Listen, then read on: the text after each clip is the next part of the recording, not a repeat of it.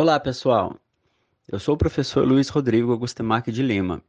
Sou professor do Instituto de Educação Física e Esporte da Universidade Federal de Alagoas. E também atuo no programa de pós-graduação em nutrição. Lá, nós trabalhamos com a disciplina de avaliação da composição corporal humana. Dentre as atividades realizadas nessa disciplina, os pós-graduandos desenvolveram uma dinâmica de elaboração e desenvolvimento e apresentação de seminários sobre os saberes da composição corporal e também como um produto final para ampla divulgação entre profissionais da saúde, foram realizados uma série de podcasts sobre composição corporal que serão apresentadas aqui. Como uma forma inicial de nós entendermos sobre o que se refere essa área de estudo da composição corporal, ela é definida por alguns autores como uma área que busca quantificar o peso corporal, ou melhor, a massa corporal em seus componentes mais básicos.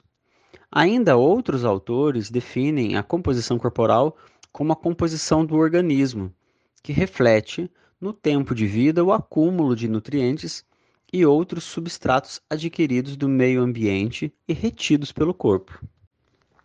A área da composição corporal, como um campo de saber, um campo de estudo, é organizada em três principais dimensões. A primeira se refere ao fracionamento e às regras que organizam as formas de se estudar a composição corporal. Uma segunda dimensão se refere às técnicas capazes de realizar a mensuração dos componentes da composição corporal. E por fim, os fatores biológicos que modificam a composição corporal também se resultam numa terceira dimensão. Mas afinal de contas, por que é importante avaliar a composição corporal humana? Isso será respondido ao longo dos podcasts. Mas eu já posso adiantar que a avaliação da composição corporal é importante para a identificação de riscos à saúde associados, como por exemplo, ao excesso da massa gorda. Além disso, a avaliação da composição corporal é útil para a prescrição tanto de planos nutricionais como de exercícios físicos em populações atléticas a pessoas que vivem com doenças crônicas de uma forma muito mais precisa. A determinação de estimativas aproximadas para um peso saudável e seus componentes também é uma das justificativas para avaliação da composição corporal. Assim como, em longo prazo, o monitoramento das alterações na composição corporal e seus componentes que são relacionados aos processos de saúde e doença bem como o efeito de diferentes intervenções. Por fim, as alterações na composição corporal podem ser visualizadas e monitoradas e mensuradas ao longo dos processos, desde o crescimento, desenvolvimento físico e maturacional, até os processos de envelhecimento do nosso corpo. Bem, a composição corporal é uma área já consolidada na literatura científica.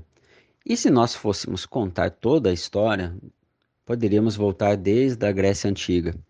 Porém, a título de conhecimento, o PubMed, uma base científica de resumos de artigos científicos, relata que desde 1922 a 2022, então, num recorte de 100 anos, foram publicados mais de 100 mil estudos relacionados à composição corporal, quando esse termo, essa palavra-chave, é inserida na base de dados.